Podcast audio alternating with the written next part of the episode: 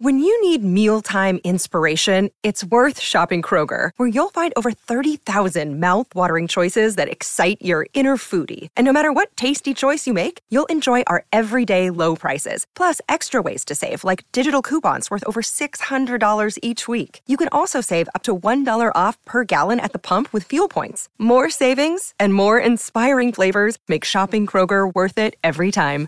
Kroger, fresh for everyone. Fuel restrictions apply. Una producción de Troop. Bienvenidos a Mr. Fantasy Football, el podcast que te llevará a la cima de tus ligas y te convertirá en un auténtico maestro del fantasy. Con el doc Roberto Rangel y Rodrigo Rangel. Este es el kickoff de Mr. Fantasy Football. Bienvenidos sean ustedes a un nuevo episodio muy pedido y solicitado por ustedes de Mr. Fantasy Football. Porque, o sea, bueno, espero estén muy bien, como siempre. Sí, Eh, eso sí. Si no nos hemos presentado y no nos conocen, aquí Rodrigo, su servidor, aquí y el doc. Buenos días. Sí. Primero buenos días, Sí, ¿no? que, que creo que nunca nos presentamos y es esencial, por si no nos han visto nunca. Pero justamente un episodio bastante pedido. Eh, ¿Por qué? ¿Por qué? ¿Qué pasa el día de hoy? Estamos en la semana número 11 y a partir de la semana número 12, o también se puede considerar esta, pero más de la semana número 12, empieza algo que nos gusta decir en Fantasy, que es caminito a playoffs. Sí. Y lo que necesitan saber de camino a playoffs es quién tiene el mejor escenario para llegar a playoffs. Porque yo sé que tú tienes un equipo que te haya ido llevando, que puede que haya sido malo, que haya sido bueno, que estén tomando relevancia, que tengas novatos, que no tengas novatos. Pero lo importante de fantasy es ganar. Y para ganar hay que llegar a playoffs. Y para llegar a playoffs necesitas a la mejor alineación y puedes hacer ciertos trades todavía para que puedas llegar justamente a playoffs. Porque les preguntamos en nuestra página de Instagram de Mr. Fantasy Football cuándo son la límite de trades. Y algunos todavía tienen ciertos límites de trades. Y bueno, este episodio les llega como anillo al dedo. Precisamente, así que todavía no tienen la toalla. Eh, si todavía no pueden entrar a playoffs o, a- están casi hasta abajo de la tabla de su liga, pues van a tener que moverse bastante en cuanto a trades porque justamente pueden ir a buscar a estos jugadores que tocaremos en un momento. Eh, ya después tocaremos los que son ya buenos para playoffs por si ya tienes tu boleto asegurado y por los cuales tienes que hacer un trade ya para específico las semanas de playoffs. Y esta es una parte, yo diría que este es un episodio dividido en dos partes. Esta es una parte, la próxima semana podremos traer la otra parte que ya no es la parte tan buena, la parte de los jugadores que no me gustaría tener de camino a playoffs, pero en esta ocasión toca la parte buena que es hablar a los que tienen un escenario favorable. Así es, vamos a hablar de los partidos, bueno, y los jugadores que tienen escenario favorable. Se vienen quarterbacks, running backs, wide receivers, tight ends y hasta defensivas. Sí, así es. Que ustedes lo habían pedido y se los traemos. Eh, ¿Qué te parece si antes nos arrancamos con las noticias? Va, vamos a ello. Vámonos con unas noticias que han pasado en estos días, que no me ha habido muchas, pero han sido fuertes. Número uno, me gustaría hablar de lo que pasó con los Buffalo Bills, que ya vimos todos que perdieron, decepcionante lo que hicieron este, este lunes, pero cortan a su coordinador ofensivo. Así es. ¿Y quién va a tomar el lugar de él? Va a ser Joe Brady. Que justamente. ¿quién es Joe Brady? Justamente, mira, a mí me gustaría. Cuando vi la noticia de que cortan el coordinador ofensivo de los Buffalo Bills, Joe Brady, que era el coach de corebacks. Si podemos tener un poco de antecedentes de Joe Brady, es que una, él fue el coordinador ofensivo y el coordinador del juego aéreo cuando LSU ganó la final de college con Joe Burrow, con Jamar Chase y con Justin Jefferson. Así que no es poca cosa. Y aún más, lo, ya lo hemos visto de head coach en el 2020 y 2021 con los Carolina Panthers. Aquellos años no fue muy relevante para Carolina. Lo más relevante de aquel entonces en términos de fantasy fue DJ Moore, y más o menos, porque tenía muchos altibajos, y Christian McCaffrey. Pero fueron las temporadas en las que McCaffrey se ha lesionado más. Así que podremos esperar un, un esquema que le podrá dar volumen a Christian McCaffrey con James Cook. Podría ser. Pero después de los dos fumbles que tuvo en contra de Denver, no sé. Ay, bastante decepcionante lo que llegó a este James Cook, primera jugada del partido y tira un fumble, ni hablar. Eh, yo creo que aquí viene una pregunta que sí te la quiero llegar a hacer. Eh, vamos a estar hablando mucho de los Buffalo Bills a lo largo de toda la semana en la que se viene. Eh, Salió ahí los comentarios del hermano de Stephon Dix, de Trevon Dix, diciendo que eh, debe salir de ese equipo. Y me gustaría saber qué piensas de esta situación y qué piensas de Josh Allen. Yo creo que es muy atractivo, solamente para decir como que antecedentes. Muchos están diciendo, o se está diciendo eh, a través de las redes, que Josh Allen está sumamente sobrevalorado y que si ha hecho lo que ha hecho es por Stephon Dix. No es lo que yo opino, ¿eh? es lo que están diciendo las redes. Ahorita diremos nuestra opinión. Pero es que sí ha sido un poquito cierto, porque cuando llegó Stephon Dix en el 2020 con los Buffalo Bills, Josh Allen repuntó. O sea, antes de que estuviera este, este Fondix, el rating que tenía Josh Allen en la temporada 2018 y 2019 era del, en temporada 2018, 67% de rating y 85% en la de 2019. Estuvo teniendo dos intercepciones en la 18 y nueve intercepciones en la 19. No llegaba a rebasar más de las 3.000, o sea, apenas se alcanzó las 3.000 yardas en 2019. 2018 solamente alcanzó 2.000 yardas, que recordemos que en 2018 solo jugó 12 partidos, pero en 2019 estuvo entero. Se da una situación bastante complicada en esta temporada y muchos están diciendo que se está viendo la verdadera cara de Josh Allen. ¿Qué opinas de esto? Mira, hace unas semanas eh, nos trajiste la noticia, la comparativa en redes sociales, que era esta el ruido mediático entre Russell Wilson y Patrick Mahomes, que tienen estadísticas bastante similares, y una figura del NFL que hizo una comparación bastante similar, pero ahora con Dak Prescott y Josh Allen, es en cuanto a las intercepciones, la hizo Robert Griffin, que justamente dijo, la forma en la que se está hablando de Dak Prescott de, sus intercepciones debería ser más forma en la que se habla de Josh Allen de sus intercepciones. Es decir, no se está hablando mucho de Josh Allen cuando Dak Prescott lo está haciendo mucho mejor y se le critica más. Yo creo que Josh Allen es bueno en fantasy porque corre. Y lo hemos dicho N veces, un coreback que corre es bueno. Pero ya hablar de NFL, ya hablar de pues eh, performance, este, actuaciones como tal, pues ya es bastante diferente. Yo creo que ahí sí ha sido bastante deficiente Josh Allen. Sí, siempre ha corrido y bueno, en fantasy sí llega a ser un poquito relevante, pero de verdad se ha caído muchísimo. Si nos vamos específicamente a hablar de fantasy, temporada 18 y 19 estaba promediando 21 puntos fantasy en promedio por partido. Desde que llega Stephon Dix en la temporada 2020, estuvo promediando más de 28 puntos fantasy en promedio por partido. No estoy diciendo que Stephon Dix sea lo más importante. Han cambiado muchas cosas en los Buffalo Bills, eso se debe decir, pero pues sí estoy de acuerdo con lo que estás diciendo. Y no solamente eso, ¿eh? también hubo otros jugadores que salieron a decir lo mismo. Es que están hypeando muchos unos jugadores y no lo están haciendo con otros. Ya lo dijimos. Russell Wilson está haciendo las cosas también bastante, bastante bien, lo acabas de decir. Y otro que salió a decir lo mismo fue mi queridísimo Aaron Rodgers que dijo, si los Jets estuvieran teniendo la temporada que, que, tienen los Giants ahorita en Nueva York, les tirarían el triple de tierra. Entonces, bueno, las, los medios deciden a quién apoyar, seamos sinceros, es lo que está pasando. Sí, y eh, con respecto a Stephon Diggs, yo creo que sí, eh, pobre de él, porque la verdad yo creo que sí se la rifa una vez en un partido hace dos semanas, se criticó de, eh, bueno, él se quejó de que ni siquiera tenía una gota de sudor al medio tiempo. pobre de él, yo la verdad creo que la reventaría más en otro equipo. bueno, no, no sé si la reventaría más, porque de por sí ya es bueno, pero yo creo que le frustra y yo creo que no se merece que Buffalo justamente tenga un récord tan mediocre teniendo el talento que tienen. Y, lo que llegan a decir algunos es que también este Josh Allen levantó a Stephon Diggs, pues déjenme decirles que Stephon Diggs llegaba a ser relevante en fantasy en Minnesota, temporada 2018, promediando 17.6 puntos fantasy, mucho más de lo que llegó a hacer en la segunda temporada que estuvo en Buffalo, donde promedió 16.8 puntos fantasy. Llegó a dar muy buenos juegos en Minnesota, ya era relevante, se fue gratis a mi punto de vista a los Bills, pero pues muchos dicen que debería cambiar de equipo, eso no va a pasar. Pero bueno, solamente es el análisis ahí que lo tengan en cuenta. Así es, traes otra noticia. Pues lo mismo que les hemos estado diciendo, eh, T. Higgins ya lo vamos a hablar ahorita, que no creo que vaya a jugar, y este, tú nos traes ahí alguna cosa que analizar de las preguntas que mandaron en Instagram. Justamente. Porque mira, en el episodio de waivers ya contestamos bastantitas. Muchas de ellas fueron con respecto al mejor calendario en playoffs para diversas posiciones, lo cual vamos a tocar en un momento. Pero antes de eso, vámonos justo a unas dos preguntitas que se me hicieron, se nos hizo interesante tocar en este episodio. Y una es con respecto a Víctor-14 González, que nos puso. Pucanacua, Kenneth Walker y Brandon Ayuk. Es decir, analizar las situaciones con estos jugadores o lo que los rodea. Empezando con Pucanacua que Pucanacua, ya creo que lo has dicho N veces, se te hace que es más relevante que Cooper Cup. Ya va a regresar Matthew Stafford. Se rumora que ya va a jugar esta semana. Tienes a Puka y tienes a Stephon, Stephon Dix. Si tienes a Cooper Cup de Pucanacua, debes estar bastante, bastante feliz. Sí, mira, si puedo volver a decir lo que dije hace unas semanas, hace algunos episodios, es que justamente Pucanacua es el del wide, el del slot es Cooper Cup.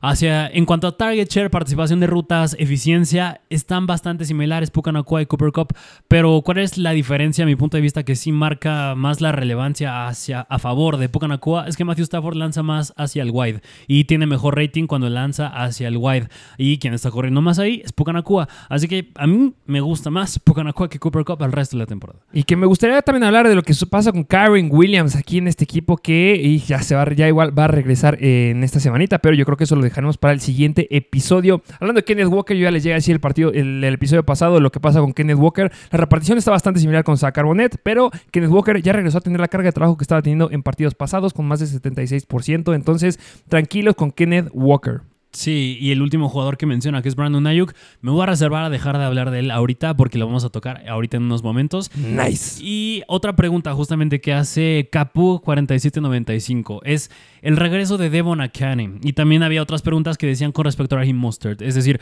¿cómo podemos esperar esta repartición? ¿Cómo podemos ver eh, el loser de Devon Akane? Que igual lo tocamos un poquito en el episodio de waivers, pero si no, lo podemos volver a hacer. Que justamente Devon Akane es novato. Y ya estamos a mitad de la temporada, lo tienen que usar más. Fue bastante eficiente. Hay una métrica que justamente es tacleadas, eh, yardas después del contacto más bien. Y en esas dos métricas, dos jugadores que la rompen cañón. Uno es de Bonacane y últimamente otro, el, que, el, que, el otro que lo ha hecho ha sido Keaton Mitchell. Así que estos dos tienen un perfil bastante similar y Devon Akane debes estar feliz, pero con Raheem Mostert no sé. Yo no tengo ningún problema aunque esté Raheem Mostert. Yo creo que este hombre tiene la candela. Raheem Mostert sigue siendo un jugador que tiene más de 30 años, entonces considerarlo. Este es su regreso y en una temporada donde hay muchas bajas de corredores debe estar muy feliz. Tienes a Devon Akane. Vas en contra de los Raiders que son octava peor en contra de los corredores. Debes de empezarlo sí o sí. Yo lo meto ahí en mi posición de flex porque seguramente lo tienes como un flex porque lo agarramos todos en waivers en la semana número 3, si bien te fue, cuando clavó los 51 puntos fantasy y después fue una locura porque de semana 3 a semana 5 estuvo promediando casi, bueno, más de 30 puntos fantasy en promedio por partido. Difícil que lo vuelva a hacer, sí, pero recordemos que esto lo llegó a hacer en, en la semana número 4, solamente tocó el balón 8 veces y 3 recepciones, en total tuvo 12 toques a balón en ese partido y metió 27 puntos fantasy. Partido número 5 en contra de los Giants, tuvo 11 acarreos para una recepción, 12 toques a balón en ese partido y generó 23.5 puntos fantasy.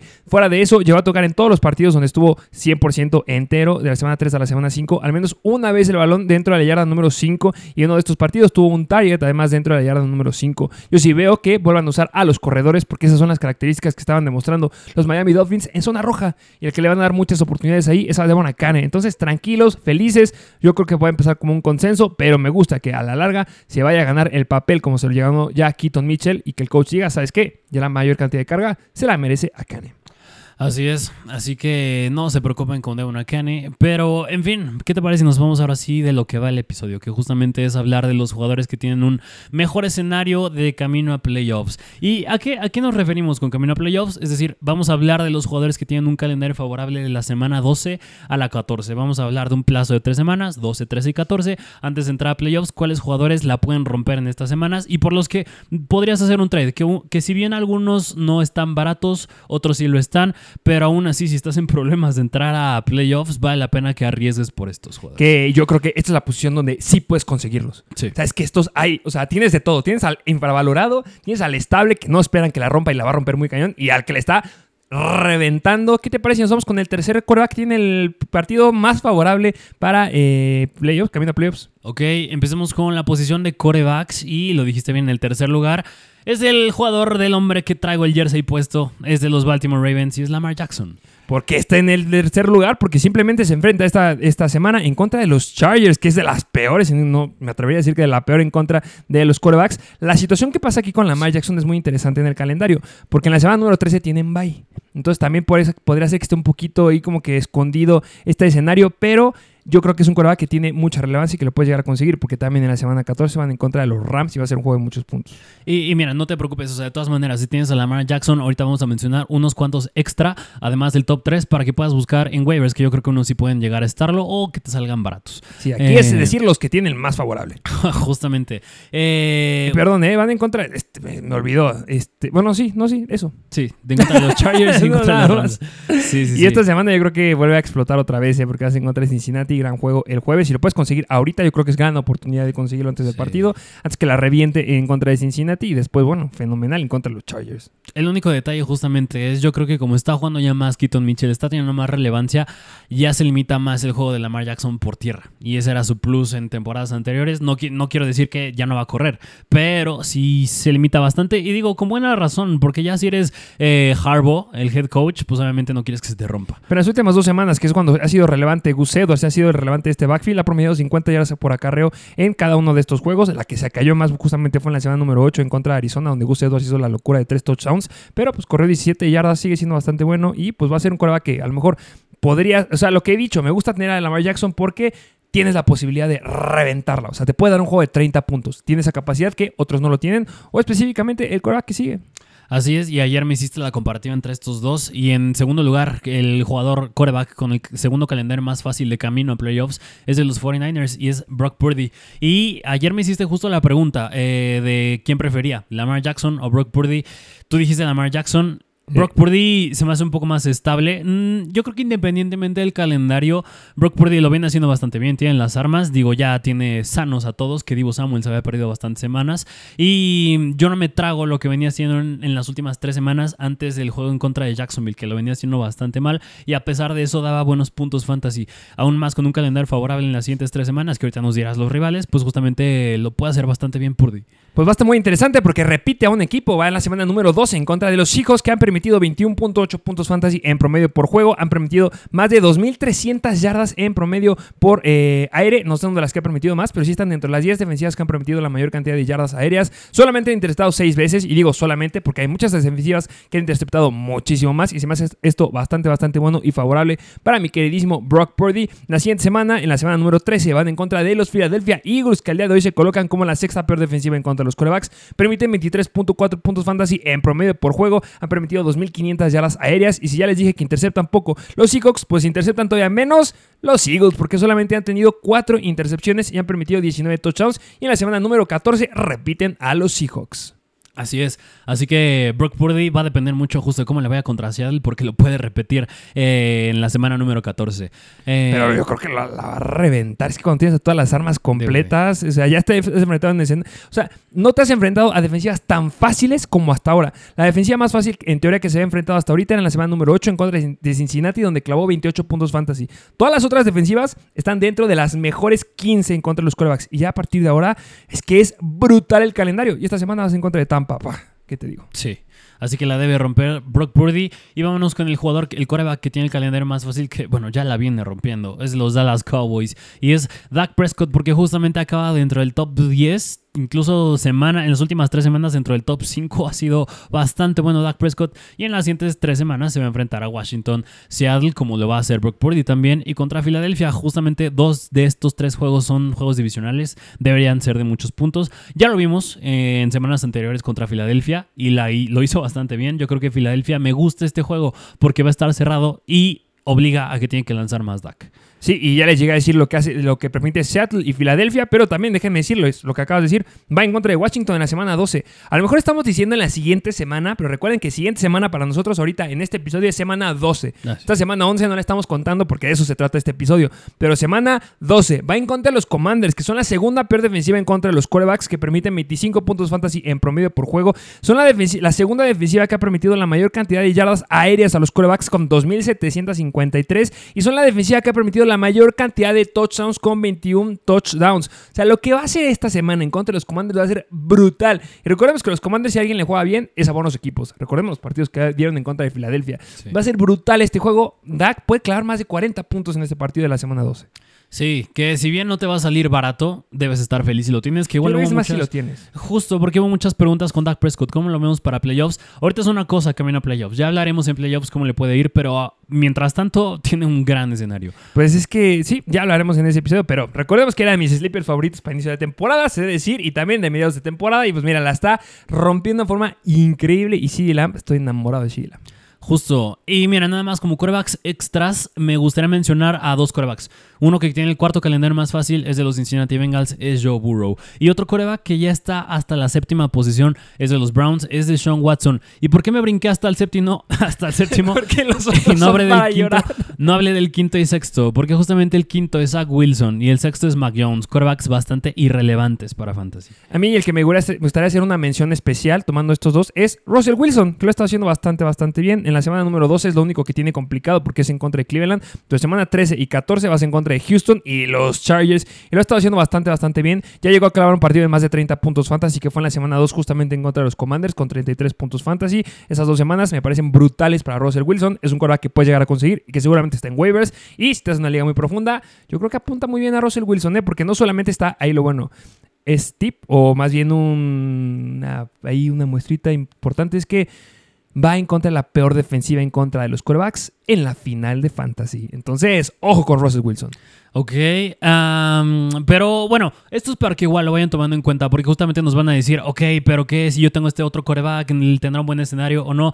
Estamos hablando de la semana 12, es decir, esto tomen nota y guárdenlo para la siguiente Y semana. si quieren, eso está en la página de Mr. Fantasy Oficial, en mrfantasyoficial.com. En esa página están estos calendarios, están los que tienen el partido más, el, el escenario más favorable por el resto de la temporada. Entonces, si quieren, tienen mucha duda, pues ahí están en nuestra página. Así es, y muy pendientes al episodio de la siguiente semana. Vámonos a la siguiente posición, que justo es la de running backs, empezando con, yo diría, la dupla de running backs que tiene el tercer calendario más sencillo, y es de los Tennessee Titans, y ya saben por qué es dupla, porque no nada más es Derrick Henry, sino es también Tajay Spears. Eh, la tercera defensiva que tiene la, la- digo la tercera ataque ofensivo que tiene el partido más los partidos calendario más favorable. Ya ah, se me está trabando la lengua. Derek Henry Taya Spears y yo que más que Derek Henry que les llegamos a decir que esta semana iba a ser bastante irrelevante Derek Henry les llegamos a decir en ciertas ligas consideren sentarlo me gusta más Taya Spears Sí, mira, ayer les dijimos otra vez que justamente ya a partir de estas semanas busquen a los handcuffs. Entre ellos estuvo Zach Carbonet, estuvo Trayvon Williams de los Bengals, estuvo justamente Taya Spears y entre ellos puede entrar otros como Elijah Mitchell y Jordan Mason. Pero justamente Taya Spears se me hace gran opción. No digo que Derrick Henry no, tiene un calendario bastante favorable. Ahorita nos dirás los rivales, pero justamente en cuestión de snaps lo viene haciendo bastante bien eh, Taya Spears. pues se enfrenta en contra de los Carolina Panthers los eh, Indianapolis Colts si no me equivoco y los Miami Dolphins confírmame ahí. Sí, sí, sí, sí. esos son los eh, bueno el partido más favorable es justamente el que viene en la semana número 12 porque los Panthers son la segunda peor defensiva en contra de los corredores. Tony Pollard se enfrenta en contra de ellos esta semana pero ya ya sacamos todo nuestro estrés con Tony Pollard. Permite 29.8 puntos fantasy en promedio por eh, partido. Lo que me fascina aquí es que permiten la mayor cantidad de touchdowns terrestres a los corredores con 13 touchdowns permitidos, 4.63 yardas permitidas y son la segunda defensiva, bueno, la tercera defensiva que ha permitido la mayor cantidad de touchdowns aéreos a los corredores y es por eso que me encanta Taya Spears. Después vas en contra de los Colts, que son la cuarta peor defensiva en contra de los corredores, permitiendo 26 puntos fantasy en promedio por juego. Son la tercera defensiva que ha permitido la mayor cantidad de touchdowns terrestres a los corredores y lo que ahí podría estar interesante es que solamente permiten 3.84 yardas en promedio por acarreo. Punto en contra para Derek Henry en contra de esa defensiva. Y después es Miami, juego de muchos puntos, son media tabla. Pero después de estos dos enfrentamientos que tiene, te pueden clavar a playoffs sin ningún problema. Así es, y nada más para dejar de, bueno, aclarar lo de los snaps en las últimas dos semanas, lo viene superando Tajay a Derrick Henry en cuestión de snap share.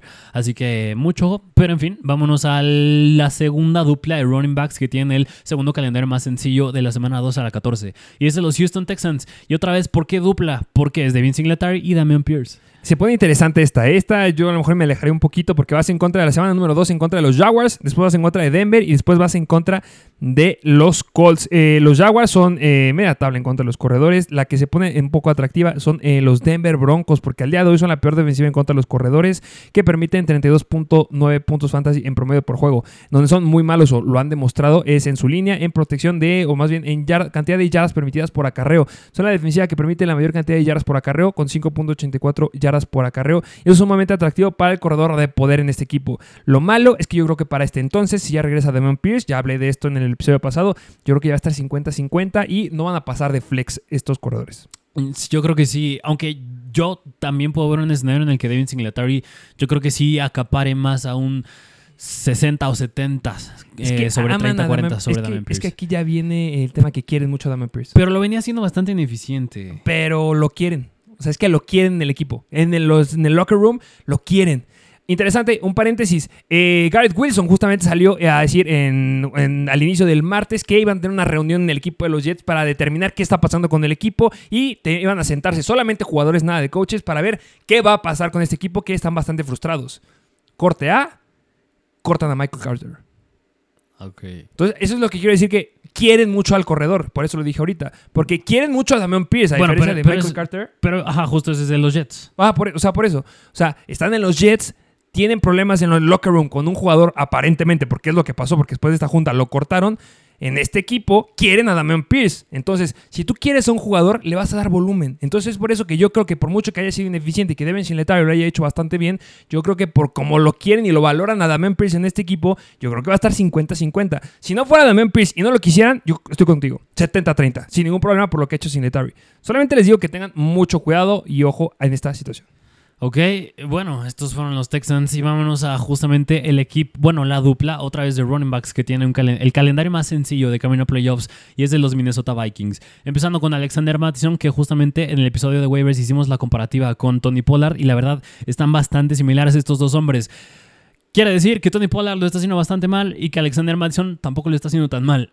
Pero justamente les trajimos un jugador en waivers que es el que está atrás de él y es Ty Chandler. Y que ojo, eh, podría seguir, sigue estando en duda Alexander Madison, entonces mucho cuidado ahí esta semana. Si es que llega a jugar, no llega a jugar Alexander Madison, Ty Chandler, que ya nos corrigieron. Gracias por sus comentarios. Claro que vemos sus comentarios. Les vamos a contestar solo un poquito de paciencia, pero sí, eh, se dice Ty Chandler. Eh, si no juega Alexander Madison, me encanta Ty Chandler, al menos esta semana, porque ellos van en contra. Ojo, eh, aquí sí metiendo la semana número este, 11, van en contra de Denver. La peor defensiva en contra de corredores. La semana 11 ya se mejora muchísimo más porque vas en contra de Chicago, bastante mala. El problema es que en semana 13 tienes bye, pero en la semana 14 pésima defensiva en contra de los corredores son los Raiders. Todas estas defensivas están permitiendo más de 23 puntos fantasy en promedio por juego. En cantidad de touchdowns permitidos, a lo mejor la que es un poquito más fuerte en ese aspecto es la de los Chicago Bears porque solamente han permitido 4 touchdowns en promedio por juego. Pero lo que les hace a esta defensiva de Chicago son los corredores aéreos, porque son la defensiva que ha permitido la mayor cantidad de touchdowns aéreos a los corredores con 5 touchdowns y permiten 8.22, 8.20, perdón, yardas por target a los corredores y es por eso que Ty Chandler el escenario es muy muy atractivo dependiendo de lo que veamos esta semana en contra de los Broncos. Precisamente. Y lo viene haciendo bastante bien George Dobbs y yo creo que puede caer una paliza sobre Chicago. ¿Y qué pasa? Que te inclinas más hacia el ataque terrestre, porque justamente ya estás dominando el partido. Yo eso veo un buen escenario para ambos, lo dijiste bien, Mattison y Chandler. Pero en fin, eh, como mención honorífica, me gustaría mencionar a tres running backs que tienen un calendario igual de favorable que estos tres que les acabamos de decir. Uno es de los Kansas City Chiefs, Isaiah Pacheco. Isaiah Pacheco, que espero que él sí se cambie los calzones en cada partido. ¿Viste esa noticia? Sí, la de Patrick. no se cambia los calzones. No lava los calzones hasta que pierdan. Entonces, bueno, quiero saber qué pasa ahí. Eh, siguiente corredor que este, claro que debe estar feliz con él. 100%, porque es de Tampa Bay y es Rashad White. Y lo viene haciendo bastante bien, la viene rompiendo. Pues es que si ya estás feliz, estás todavía más feliz si tienes a Rashad White. Y el siguiente corredor que yo creo que vale mucho la pena que se mencione porque ha estado haciendo las cosas bastante, bastante bien. Se está quedando ya con la mayor cantidad de carreras en su equipo. Y hay muchos, muchos eh, jugadores de fantasy o managers de equipos de fantasy, o sea, ustedes, que han hecho muchas preguntas con ese jugador, que es de los Cleveland Browns y es... Sí, es Jerome Ford. Que, mira, ya sí vemos a todos los que les acabamos de decir. Yo creo que unos por los que podrías hacer un trade que sí valdría la pena. Uno es Isa Pacheco, que justamente lo viene haciendo bastante deficiente. Y otro me atrevería a decir que si tienes espacio en tu banca, va vale la pena buscar en un trade a Tajay Spears, que no está haciendo tan mal y como un flex puede ser bastante sólido y tiene un calendario favorable. Y si no, en 100% en waivers, va a buscar a Ty Chandler. Sí, definitivamente. Ok, vámonos a la siguiente posición que es la de wide receivers. Empezando con la tercera dupla de wide receivers que tiene el tercer calendario más sencillo de camino a playoffs de los 49ers es Brandon Ayuk y Divo Samuel es que estos no necesitan el mejor calendario para ser increíbles. O sea, si de por sí están siendo increíbles, súmales que tienen un eh, calendario sumamente favorable. Vas en contra de Seattle esta semana, después vas en contra de Filadelfia y en contra de Seattle. Se conjunta mucho la situación del coreback. Si el coreback tiene un buen escenario, los wide receivers también lo van a tener. Entonces, locura de puntos lo que van a clavar estos dos. Así es que yo he dicho que yo prefiero a Divo Samuel por la cantidad de target share que estaban teniendo al inicio de la temporada. Podría cambiar, pero um, los dos son grandes opciones. Seattle permite 36 puntos fantasy en promedio por juego. 9 touchdowns ha permitido a lo largo de la temporada. Eh, los Eagles son la peor defensiva en contra de los wide receivers. Los equipos juegan bastante bien cuando van en contra de ellos en el ataque aéreo. Han permitido la mayor cantidad de targets a los equipos. Han permitido la mayor cantidad de touchdowns aéreos a los wide receivers. Eh, es brutal la cantidad de puntos en fantasy que permiten estos, esta defensiva. Así es, así que debes estar feliz si tienes a cualquiera de los dos. Eh, el segundo wide receiver, aquí yo sí nada más diría que es uno y ya. Eh, es de los, es los Chicago Bears y es DJ Moore, que tiene el segundo calendario más sencillo en la semana 12 a la 14. ¿Y por qué nada más él? Porque la verdad en este ataque aéreo nadie más tiene relevancia. Colquemet lo llega a tener, pero él ya está Tyrant, él no es wide receiver. Y como les llegamos a decir, recuerden que tiene semana de bye en la semana número 13, pero es que quitando la semana número 13, o sea, semana 2 y 14, es brutal para DJ Moore porque vas en contra de Minnesota una defensiva bastante mala en el ataque aéreo y vas en contra de Detroit. Y lo que me gusta mucho de este partido, los partidos que van a ser en contra de Minnesota, es que van a estar anotando, mira, todo el tiempo y va a haber muchas oportunidades para que Justin Fields, que yo espero que ya esté de regreso, pueda darle volumen a DJ Moore y en contra de Detroit, juegazo. Sí, mira, si la semana pasada lo pudo hacer Chris Olave, que digo, yo creo que tiene más talento. Aquí, a ver, ¿quién se te hace más talentoso? ¿DJ Moore o Chris Olave? Uh, Chris Olave. ¿Sí? Ah, ok. Yo pensé que dirías DJ Moore. Ah, no, es que sí, Chris Olave. Me Bueno. gusta mucho Chris. Es que desde el draft. Pero bueno, eso es otro tema. Sí. Para otro día. El chiste es que DJ Moore es muy bueno en yardas después de la recepción y la puede romper así como lo hizo Chris Olave de diferente manera, pero la puede romper igual en contra de Minnesota Sí. la semana 12. Y ya lo dijiste, estas dos defensivas permiten más de 35 puntos fantasy en promedio por juego. Y esto es de DJ Moore nada más. Entonces, ah, me encanta. Así es. Y vámonos al primer wide receiver que tiene el calendario más sencillo. Y ¡Qué va- bello! Va de la mano con el quarterback. Es de los Dallas Cowboys y es CD Lamp, que no, no quiere decir que sea el único relevante aquí. Yo creo que también puede valer la pena buscar, se los trajimos en waivers, a Brandon Cooks. Brandon Cooks ya lleva dos semanitas bastante, bastante buenas, bastante, bastante sólidas, que está haciendo las cosas muy, muy bien Brandon Cooks. Yo creo que justamente es el jugador que, si alguien lo agarró en waivers y sigue disponible, yo creo que apunta aquí, porque ya les dijimos, en contra de Washington, vas en contra de Seattle y vas en contra de Filadelfia. Entonces, el escenario es sumamente, sumamente favorable. Justamente los Eagles, ya les dije, son la peor en contra de los wide receivers. Washington es la segunda peor defensiva en contra de los wide receivers. Y el otro equipo que es Seattle es la, eh, bueno, décima peor en contra de los wide receivers, pero permite más de 36 puntos fantasy. DJ Moore, Diego CD Lamb viene haciendo las cosas brutales. O sea, si puedes conseguir a Brandon Cooks, que yo creo que es asequible, la puedes conseguir en un paquete ahí que te arme el otro equipo. Ojo, eh, porque puede ser un flex bastante, bastante sólido. Así es, yo nada más, tal vez, pero es CD Lamp. Me preocuparía en la semana número 13, porque se puede enfrentar a Devon Witherspoon, que lo viene haciendo bastante bien, pero otra vez, es CD Lamp. Sí, es CD Lamb, no me preocupa. Así es. Eh, como mención honorífica, me gustaría justamente decir que yo creo que este puede seguir estando en waivers. Es de los Patriots y es de Mario Douglas. Y este, obviamente, aquí no tiene nada que ver con el quarterback. Mac Jones lo hace bastante mal, pero de Mario Douglas es el que está quedando con la mayor cantidad de target share. Eh, definitivamente, que todavía necesitamos verlo, que yo creo que este partido ya lo podremos ver, eh, tiene semana de bye en la semana número 11, pero en la semana número 12 ya podríamos ver con Bailey Zapilla los controles, entonces mucho ojo ahí. Así es. Eh, y otros wide receivers que igual me gustan es de los Colts, Michael Pittman y Josh Downs, que Downs igual podría estar barato al momento. Y de los Cincinnati Bengals, Jamar Chase. Y me duele decirlo porque T. Higgins también tiene un calendario favorable, pero, No juega esta semana. pero no juega esta semana y no sé cuándo regrese. Yo creo que ya podría regresar para las 12. Ojalá, porque eso era al inicio de la temporada cuando venía limitado también y no quiero pasar por lo mismo otra vez. A mí me gustaría hacer una mención especial que se me hace muy interesante. Me gustaría escuchar tu análisis. ¿Cómo ves a Adam Thielen, que justamente es, creo que el quinto o sexto wide receiver que tiene la mayor calendario más favorable por, en la semana número 12 a la 14? Y este solamente viene a eso, ¿eh? Porque esta semana vas en contra de Dallas, la segunda mejor en contra de wide receivers. Y después de la semana 14 vas en contra de dos defensivas brutales en contra de wide receivers, que es Atlanta y Green Bay. Pero de la semana 12 a la 14 vas en contra de los Titans. Sexta peor en contra de los Whites. Los Saints, cuarta peor en contra de los Saints. Y vas eh, de los Whites, perdón, y vas en contra de los New York- No, a ver. Tennessee, la sexta peor en contra de Whites. Tampa Bay, la cuarta peor en contra de Whites. Y los Saints, que bueno, son la décima mejor en contra de wide receivers. Pero pues yo creo que Adam Thielen podría ser relevante, no podría ser relevante. Que viene siendo tres semanas bastante malas, diferentes a lo que nos había prometido de la semana 2 a la semana 6. ¿Cómo ves ese escenario? Ah, mira, al fin y al cabo yo creo que si tienes problemas, si necesitas entrar a playoffs, podría valer la pena justo hacer un try por Adam Thielen, porque al fin y al cabo él sigue siendo el que corre la mayor cantidad de rutas, mayor cantidad de snaps. Ojo, muy a la par que Jonathan Mingo. Jonathan Mingo no se separa tanto. La diferencia es que Mingo al momento no lo ha podido trasladar en, recepciones y en yardas, y Adam Thielen sí. Pero Bryce Young igual lo viene haciendo bastante bien. Yo creo que, honestamente, yo creo que la temporada puede estar perdida para los Panthers, y no me sorprendería que justamente empiecen a, a sacar jugadas más explosivas, ver lo que tienes en Bryce Young, eh, ver lo que tienes en Jonathan Mingo. Así que sí, me gusta para el buen Adam Thielen. Y sí, de mantener en la mira a Mingo, que tampoco te lo van a- querer vender muy caro, pues ni te metas, pero justamente esas semanas, o sea, si necesitas ganar semana 12 y 13, el partido, el escenario lo tiene. Lo Sí. tiene Thielen. O sea, en papel está para que la llegue a romper. Ya les hemos dicho que tiene mucho riesgo de lesiones. Ya les hemos dicho muchas cosas en contra de Adam Thielen. Pero esas dos semanitas, tres semanitas, pueden ser muy atractivas. Ya les dije después, muy malo. Pero pues valoren, pónganle una balanza. Justo.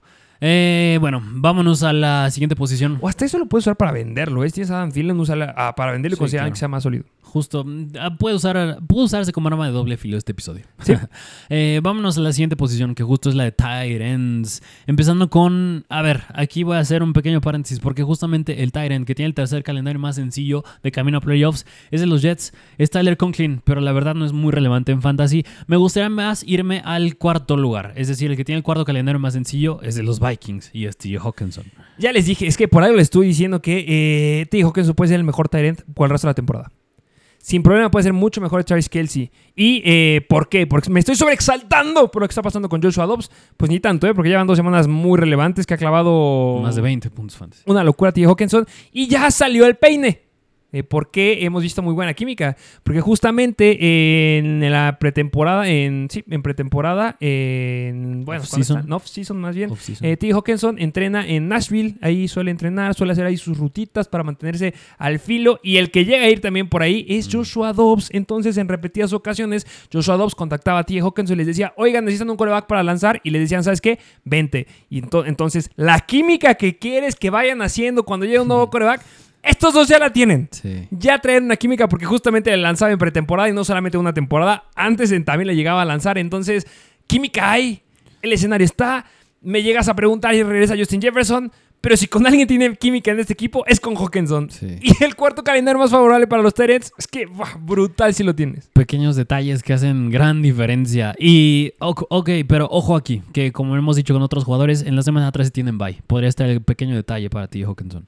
Eh, que vas en contra de Chicago en la semana número 12, tienes semana bye en la 13 y después vas en contra de Las Vegas Raiders. Y yo creo que son partidos muy, muy asequibles para Hawkinson y la va a reventar. Así es, Eh, vámonos al segundo lugar que tiene este hombre, el segundo calendario más sencillo de camino a playoffs, es los Cleveland Browns y es David Njoku, que a mí la verdad, a mí David Njoku me encanta, porque, a ver, es sabido que la posición de Tyrants es de las más complicadas en fantasy, porque no suele haber muchos que sean constantes y que te, te den más de unos 10 puntos fantasy, 15 puntos fantasy, pocos lo hacen. Uno podría ser Sam Laporta, otro es Mark Andrews, otro es T. Hawkinson, pero quien yo creo que pasa bastante desapercibido es David Njoku, porque lo viene haciendo bastante bien las últimas semanas, viene teniendo más de 10 puntos fantasy, viene teniendo una cantidad bastante agradable de targets, es decir, creo que en promedio Agradable, está me gusta esa palabra. agradable de targets, alrededor de unos 7, 6 targets por partido, llegó a alcanzar los 9 ya con Deshaun Watson, así que David Njoku, si todavía lo puedes buscar en un trade, yo creo que sí lo haría. ¿Y te sigue gustando eh, Devin Joku sin Deshaun Watson? Sí, porque aunque no regresara Deshaun Watson, tenía buenos targets. Bien. Que yo creo que Deshaun Watson se puede perder esta semana, ¿eh? Cuidado. O- Otra vez. Sí, ves que este hombre. El peor trade de la historia no fue Russell Wilson, es Deshaun Watson. Deshaun Watson, sí. Eh, ¿En contra de qué defensivas van? Ah, mira, en la semana 12 van en contra de los Denver Broncos, bastante sencilla. Luego en contra de los Rams, otra vez sencilla. Y en contra de los Jaguars, que ya se complica un poquito más. Pero justamente vimos que George Kittle se pudo tener una escapada grandota. Yo creo que en Joku, no se nos olvide que Devin Njoku fue un pick de primera ronda del draft, ¿eh? Sí, ojo ahí. Sí. Y bueno, eh, ya lo dijiste, eh, los Denver Broncos son la peor defensiva en contra de Tyrants. ¿Quién va en contra de Denver en esta semana? Minnesota.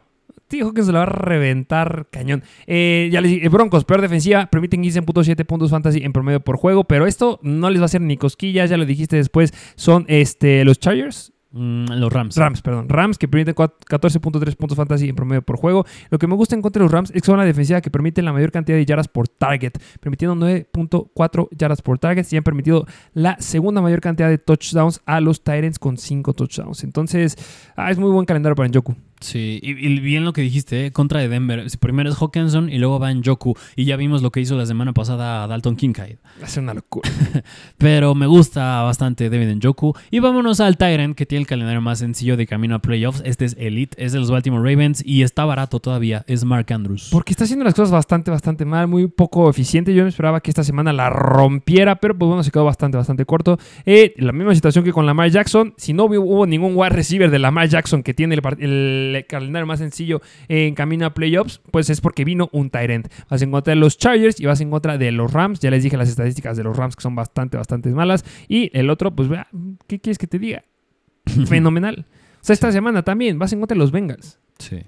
Brutal, porque los Bengals son la segunda peor defensiva en contra de los Tyrants. Permiten 15.5 puntos fantasy. Ahorita lo tocaremos. Y semana 12, Chargers, la tercera peor defensiva en contra del Tyrant. O sea, son partidos que quieres al Tyrant de los equipos. Entonces, debe irle muy bien. Sí, otra vez el detallito es que en la semana 13 tiene bye, pero en fin, tiene dos de estos tres juegos bastante buenos. Y como mención honorífica me gustaría decir dos, que justamente es de los Houston Texans, Dalton Schultz. Lo viene haciendo bastante bien. Y eh, el otro es de los Arizona Cardinals, Trey McBride. ¡Qué bonito es esto! Iba a decir que bonita. Nada. este, Terry McBride, brutal. Yo ya, esto lo hemos hablado mil veces, lo hablamos en el live stream. Tú me llegaste a preguntar cómo ves a Terry McBride. ¿Crees que sea y pierda relevancia cuando eres Sackers? No lo creo. Necesita Sackers ya retirarse. Y de- necesita dejarle todo a McBride. Y cuando regrese Sackers, se va a quedar con la mayor cantidad de targets y oportunidades y snaps. McBride, lo digo, lo firmo desde ahorita. Y tienes un calendario fenomenal camino en playoffs. Si lo agarraste en waivers, brutal. Sigue disponible. Corre en este momento y agárralo. Sí, justamente. Así que vayan a buscar a estos Titans. Y mención honorífica nada, más me gustaría decir a Jake Ferguson, que también es bastante, bastante favorable. Ahí el calendario no es el más favorable, pero cuando tienes a Dak Prescott, que ya se combina, o sea, es que ya tienes ahí la tripleta. Sí. Quarterback, wide receiver y también Tyrant. Es que brutal lo que tienen los Cowboys. Si no llegan a playoffs, no sé. No voy a meter con ese tema. Ok. Ah, pero en fin, esta fue la posición de Tyrants. Y vámonos a la última que les traemos. Que, a ver, yo creo que sí decidimos traer defensivas. Es porque al inicio de la temporada les dijimos: no agarren en el draft defensivas, no agarren pateadores. Eh, con pateadores lo sigo manteniendo. Pero con defensivas yo creo que ya sí podría valer la pena agarrar unas cuantas, ten- tener una en tu banca. Ya, ahorita ya. mantenerlas porque ya vale la pena. Y es hablar de las defensivas que tienen un calendario bastante favorable, empezando la del tercer lugar, que es la de los Carolina Panthers. Eh, ¿Qué me puedes decir del calendario que tienen estos Carolina Panthers? Que son una buena y buena defensiva, ¿eh? Sí, porque mira, a ver, vas en contra de los Tennessee Titans, que está Will Levis, quarterback novato, nos sigue gustando. Vas en contra de Tampa Bay, que Baker Mayfield luego llega a ser un atascado. Que sí y, iba a jugar, ¿eh? Esta semana. em, Ben Mayfield. Sí, eh, estaba ahí cuestionable del hombro, pero sí juega. Ok. Em, va en contra de Tampa Bay. Y luego van en contra de los New Orleans Saints, que Derek Carr no hace química con Chris Olave. A lo mejor y, no sé, se puede volver a lesionar. Entra James Winston, cae intercepciones. Y No, Michael Thomas va a estar lesionado también un rato, ¿eh? Así es. Así que podría no ser tan sencillo, pero por algo es el tercero más sencillo. Vale la pena tener a la de los Panthers. ¿Cuál es la siguiente defensiva? En el puesto número 2 justo está la de Miami, la de los Miami Dolphins. Van en contra de los Jets, en contra de Washington y en contra de Tennessee. En los Jets ya lo sabemos, está Zach Wilson, cae intercepciones. En Washington le caen bastantes sacks a Sam Howell. Y en los Titans otra vez es Will Levis, no deja de ser novato y caen intercepciones otra vez. Que son, y que ojo, eh, o sea, no le estamos diciendo las defensivas top, solamente tienes a Dallas, tienes a los 49ers, brutal, pero pues es que aquí hay que traerles defensivas que pueden estar disponibles y definitivamente está disponible a los Miami Dolphins. Así es. Y en primer lugar, que este equipo tiene el calendario en general más sencillo para el resto ¡Los de la temporada. odio! Es los Atlanta Falcons, porque van en contra de los Saints en la semana 12, luego van en contra de los Jets, ya les dije Zach Wilson, y luego van en contra de Tampa Bay. Ah, ¿Qué te digo? Brutal calendario que tienen estos Atlanta Falcons. Yo creo que es una muy buena defensiva para tener camino a playoffs y definitivamente está disponible en muchas ligas. Así es. eh, y yo creo que nada más en general vale la pena que tengas a la defensiva que se vaya a enfrentar a los Giants. Sí. Yo creo que ya nada más es la regla de cajón. Definitivamente a la defensiva que tengas eh, que se enfrenta a los Giants. Y si tienes a la defensiva, hablemos, los Jets es bastante buena. Si tienes a la defensiva del Cleveland, a los 49ers, a la de los Cowboys. Tú mira esta, esta parte, sáltatela. sí, ¿Qué, justo. ¿Qué te digo? Aunque ojo, eh, que la de los Eagles se complica bastante ya en playoffs, eh. Pequeño spoiler. Por eso no dije Eagles. Ok. Cuando yo la metí en ese, en En ese top. Ajá, en ese top. Pero en fin, eh, ¿qué te parece, Jay? Nos vamos a la última parte, que justamente ya es hablar del Thursday Night Football. ¿Qué me puedes decir de este partido de los Baltimore Ravens en contra de los Cincinnati Bengals? Justamente es Cincinnati visitando a los Ravens. El over-under eh, bastante regular, de 46 puntos. Y son favoritos los Ravens por 4 puntos. Y ya hablamos un poquito de Lamar Jackson. ¿Cómo lo ves ahorita en contra de Cincinnati? Que después de esta semana tiene un gran calendario después. Sí, y bueno, yo creo que también esta semana es sumamente favorable, favorable. Ya les llega a decir, los Bengals son la séptima peor defensiva en contra de los corebacks, permitiendo 22.4 puntos fantasy en promedio por juego. Algo que es bastante atractivo es que permiten 2.371 yardas en promedio por aire. Han permitido 10 touchdowns y aquí, ojo, porque han permitido, o más bien han logrado conseguir la mayor cantidad de intercepciones de toda la NFL. Han logrado, bueno, la segunda mayor cantidad de intercepciones, porque la que tiene la mayor cantidad es la de los 49ers. Dos intercepciones son las que ha tenido esta defensiva de los Cincinnati Bengals, pero no importa, Lamar Jackson debe ser un buen jugador. Eh, yo creo que ya viene aquí interesante con las preguntas y eh, yo te la hago porque yo tengo este escenario y yo creo que muchos lo pueden llegar a tener. ¿A quién prefieres iniciar? A Lamar Jackson, que no está corriendo tanto, ya les dije cuántas yardas está corriendo en promedio por partido, o a Joshua Dobbs, que va en contra de los Broncos. Que es muy diferente, ¿eh? La defensiva de, Denver, eh, comparado a lo que venía haciendo al inicio de la temporada. Eso sí, Pero aún así, yo creo... No, me la seguiré aventando con Lamar Jackson. yo creo que me voy con Joshua Dobbs. Sí. La tengo muy apretada, ¿eh? Eh, la decisión la tengo muy apretada. Yo, yo solo, yo creo que solo por el hecho que es un juego divisional. Necesito a alguien que se ría de mis chistes. Eh, sí, es juego divisional bastante, bastante atractivo, pero si tienes a la mar, nunca sientes a la mar. Es que esa es la regla. Nunca sientes a estos jugadores elites porque te Sí. pueden dar juegos de 30 puntos y de verdad duele más que clave 40 puntos en la banca a que te dé 15 en, en- en tu alineación. Sí. Lo he vivido. Sí, sí, sí, sí. Y yo creo que de cajón te da unos 15. Sí, eh, la pregunta aquí que es interesante, ¿cómo ves a los corredores? Justamente aquí vale la pena recordar la semana pasada cómo estuvo la repartición entre estos tres hombres, que es Keaton Mitchell, Gus Edwards y Justice Hill, que salió la noticia que justamente piensan darle ya más volumen a Keaton Mitchell. Espero sea así y bueno por él. Pero mientras tanto, la semana pasada el líder en snaps fue Gus Edwards, el líder en acarreos fue Gus Edwards también. Yo creo que esta semana en contra de Cincinnati, que es bastante media tabla, yo creo que Keaton Mitchell por como lo viene haciendo, podría meterlo como flex. No lo meto como running back 2. ¿No te atreves como running back 2? No, todavía no. Yo lo meto como flex porque es, es Cincinnati. Ser un tanto difícil y apenas son noticias de vamos a darle más volumen. Quiero verlo. Voy a intentar convencerte. Eh, los Bengals, ya lo dijiste, son media tabla en general, permitiendo 20.9 puntos fantasy en promedio a los corredores, pero en lo que son malos, se colocan como la quinta defensiva que permite la mayor cantidad de yardas por acarreo a los corredores. Y ya lo llegaste a decir, si hay un corredor que está rompiendo muchas yardas, está rompiendo muchas tacleadas, está logrando muchas yardas después del contacto, es Keaton Mitchell. Entonces, yo creo que flex con upside. Ok, sí. O sea, si lo agarras, o sea, yo creo que, yo lo llegamos a decir eh, al inicio de temporada, si invertiste tu waiver pick, si invertiste lo que sea para conseguir a, en ese entonces Puck, a, a Kane, si invertiste para conseguir a Keaton Mitchell, empiézalo. Sí. Puede hacer buenas cosas aquí. Sí, sí, sí, sí. Ok, me gusta apostar con Keaton Mitchell y Gus Edwards. ¿Lo inicias o lo sientas? Eh, híjole, yo creo ¿A que... la banca? Es que sí, yo creo que hay mejores corredores esta semana. Ok, mandémoslos a la, mandémoslo a la banca. Eh, Gus Edwards o Ty Chandler. No, Ty Chandler. Para que vean más o menos, yo creo que este está disponible en muchas ligas. Sí, y hablar de los wide receivers, que aquí yo creo que el tema, más allá de Odell Beckham y más allá de Rashad Bateman, es Flowers. Que, a ver, dinos la defensiva, ¿cómo está la de los Bengals? Los Bengals son media tabla en contra de los wide receivers, permitiendo 33.8 puntos fantasy en promedio por juego. Permiten 1.524 yardas. Es media tabla. Esto sigue siendo media tabla este, en general. Permiten solamente 6 touchdowns. La verdad han sido bastante, bastante buenas en el parar los touchdowns de los wide receivers. Pero pues los que sí pueden ser un poquito atractivos si es que llegan a usarlo de esta forma a Safe Flowers es que son la defensiva que ha permitido la mayor cantidad de yardas terrestres a los wide receivers.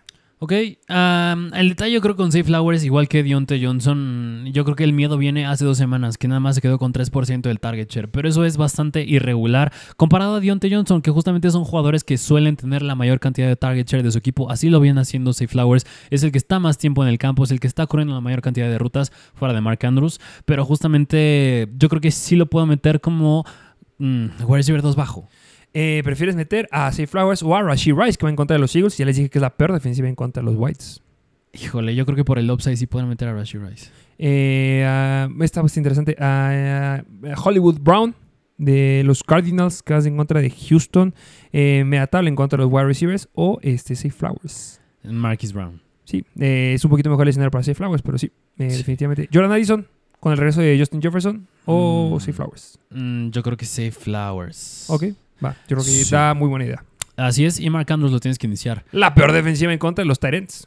En efecto, y del otro Segunda. lado, y, y el otro lado que justamente es Joe Burrow, que ya se podrá complicar un poco la defensa de Baltimore. Uy, se va a complicar, vaya que sí, porque son la mejor defensiva en contra de los corebacks. Es la de los Baltimore Ravens. Permiten solamente 15 puntos fantasy en promedio por juego. Han logrado 10 intercepciones. Solamente han permitido 7 touchdowns a los corebacks. Así es, así que la tiene difícil, pero yo creo que de todas maneras lo tienes que iniciar. Porque ya viene siendo otro Joe Burrow, a diferencia del inicio de la temporada. Que ya cambió demasiado. Justo. Eh, ya se ha enfrentado contra malas defensivas, eh, específicamente eh, San Francisco, semana 8, Buffalo, semana 9. Y en, estas dos, en, en estos dos partidos promedió 27 puntos fantasy en promedio por juego. ¿Qué quieres que te diga? Tienes que empezarlo. Y ya jugó en contra de Baltimore en la semana número 2, cuando no era el Joe Burrow que estaba completo, que estaba teniendo muchos problemas. Y a pesar de eso, clavó 19.6 puntos fantasy. Así es, así que inicienlo. No tengan problema, Joe Mixon, yo creo que también. definitivamente. El tema yo creo que está, bueno, podría estar un poco con los Whites que a llamar Chase obviamente lo inicias más porque Marlon Humphrey pues ha estado limitado, no sé si dudo que ya jugar. No va a jugar, ¿eh? Tiene la lesión en la pantorrilla que nos espantó. Yo creo que no juega. Así que baja importante para Baltimore, pero bueno para llamar Chase. Tyler Boyd me gusta, yo creo que como wide receiver 2. ¿Y tu waiver? Y el buen Trenton Irwin, que Trenton Irwin la semana pasada estuvo en snaps bastante similar a llamar Chase y Tyler Boyd. Cantidad de rutas corridas bastante similar también. Él se quedó con la tercera mayor cantidad de targets, que hace sentido. Así que él es un flex con upside en caso de que tengas a alguien tu flex en buy o que estés urgido de un jugador con upside. Eh, ¿Prefieres empezar a este Trenton Irwin? Es que Trenton Irwin sobre Trenton quién? Irwin, es que no sé por qué le digo Irwin. Irwin Irwin. o este, um, híjole, es que te diría Noah Brown. Ah, difícil. Sin no. T. Higgins, ¿eh? Obviamente. No, yo creo que sí, me sigo yendo con Noah Brown. Sí, Sí. ok, sí. Sí, Sí. No, no, yo creo que es que ahí está la línea. O Gabriel Davis, que hace contra los Jets, la mejor defensiva en contra los Whites. Mm, no sé, ¿eh? porque va a venir el cambio con el coordinador ofensivo. Yo mira con Irwin. Ok. Y eh, Josh Pickens, Mm, no, Irwin. sí, tercera mejor defensiva en contra los Whites. Así es. Y bueno, al Tyrant yo no lo consideraría por más que han tenido relevancia aquí la semana pasada. Pero eso sería todo. Así es, este fue el Thursday Night Football y en, en general el episodio de los jugadores con calendario favorable de camino a playoffs. Posteriormente les traeremos los jugadores con calendario difícil y ya después les traeremos estrategias y jugadores con calendario favorable y desfavor- desfavorable ya en playoffs. Y se viene, el siguiente episodio va a ser importante, clave para Mr. Fantasy Football. Espero que ya estén suscritos, espero que le den me gusta, dejen un comentario. Intentaremos contestar la mayor cantidad de comentarios. Recuerden que todas estas estadísticas están en nuestra página de www.mrmrfantasyfootball.com. Ahí están este, los escenarios. Si se quieren suscribir, aguántense al próximo episodio porque se viene sorpresota. Si nos están escuchando en cualquier plataforma de audio, muchas gracias por escucharnos. Dejen ahí cinco estrellitas o las estrellas que ustedes quieran. Esto es para que ustedes sean los mejores en fantasy. Gracias por ser la mejor comunidad de fantasy fútbol en español y en el idioma que quieran, internacional y de lo que sea, porque son los mejores. De verdad, si esto es lo que es, es gracias a ustedes. Muchas gracias por escucharnos. ¿Algo más que agregar? Lo dijiste bien, dejen su like, síganos en Instagram y suscríbanse si no lo han hecho. Muchas gracias por escucharnos en verdad y nos vemos a la próxima. Mr. Fantasy Football. Una producción de Troop.